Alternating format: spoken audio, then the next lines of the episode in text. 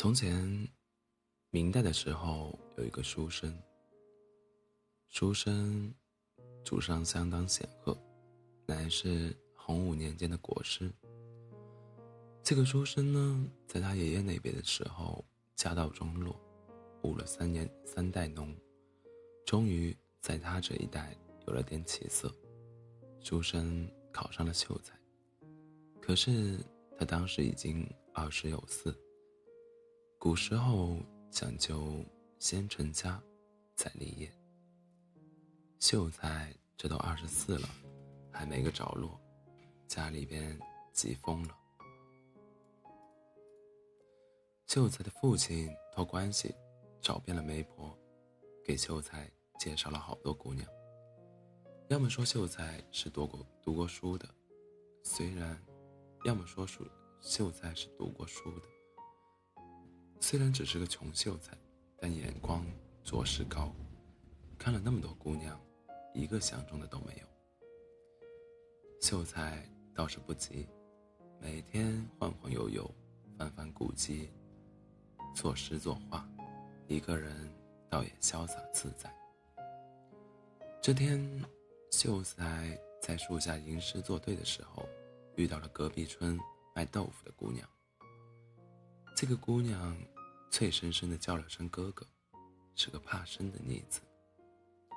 姑娘的脸上长着零星几个小雀斑，容貌只能勉强算得上清秀，比之前给秀才介绍的大家闺秀差得多了。世事就是这么无常，秀才看上她了。他不知道这是不是喜欢，他只知道。看到姑娘的时候，他的世界有了色，有了色彩，连空气都是那么的清新，就连树上叫的令人心烦的麻雀，都变得可爱喜人。秀才喜欢上了她。秀才对姑娘展开了猛烈的追求攻势，谁也想不到平日里斯斯文文的秀才还会有这么一面。秀才追求姑娘的时候，连妇人看了都会脸红。秀才这么疯狂的追求姑娘，大有追不到誓誓不为人的味道。最后，他们在一起了。虽然连姑娘都不知道咋吸引到了秀才，但是秀才面容俊朗，长身玉立，还是很博少女欢心的。姑娘有点自卑，在家里比不得秀才。秀才家里虽是落魄户，但是好歹祖上显赫，勉强算是算是望望族。姑娘觉得自己配不上秀才，秀才倒是毫不在意，把自己写的诗拿去卖了，卖的钱买了些油盐酱醋，又买了二斤。猪耳朵，因为姑娘爱吃。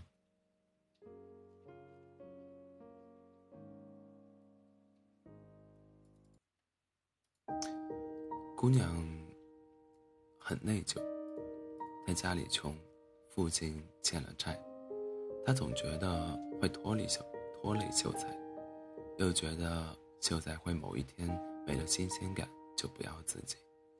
因为自己真的比不过那些大家闺秀，但是这又有什么关系呢？姑娘觉得秀才很有文采，他的诗拿去换了这些东西很亏，她觉得不值得。但是秀才不一样，秀才只知道姑娘喜欢吃这些，姑娘想要的东西，秀才都会想办法买回来。秀才想让姑娘。一直开心下去，不想让她有那么多烦恼。姑娘咬着好吃的猪耳朵，觉得秀才这人可真奇怪。日子一天天过去，这秀才在三十三十岁那年中了进士。秀才的文采终于被人发掘到了，朝廷宣他进殿。当今圣上看他祖上有名。为人又孝顺懂事，在当地口碑相当不错，一高兴，封了他个户部左侍郎。这可，这可是个了不了了不得的官。秀才这次可牛大发了，众人感叹。听说圣上的小明珠当今公主也看上了秀才，说不定就是未来的驸马爷。秀才骑着高头大马回了乡里，邻里八乡都赶来祝贺。当地的几个大户的人家的小姐当晚就来秀才家提亲，送来的礼堆满了秀才家的门栏。姑娘听着街坊邻居的议论，端着小板凳坐在门口，一边数着叶子，一边心里想着：今天该吃猪耳朵了。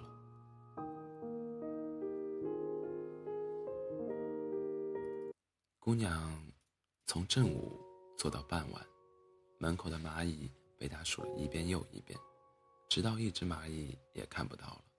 姑娘揉了揉被板凳硌得生疼的屁股，她也不知道自己在等什么，像是意料意料之中的事，但又有点难过。姑娘收起板凳，打算去买点猪耳朵。没有难过还得饿肚子的道理。姑娘刚回头，就被一个熟悉的声音叫住了。秀才跑到他面前，气喘吁吁，手里还捧着热气腾腾的半斤猪耳朵，上面还有滋着油的葱葱花。累死我了！这张屠夫可真能绕，说什么大举人怎么能吃猪耳朵，非要给我宰头猪冲冲喜。我说不用不用，他还非拉着我不让我走，你知道吗？我是跑步回来的，猪耳朵一点都没是捂在怀里呢。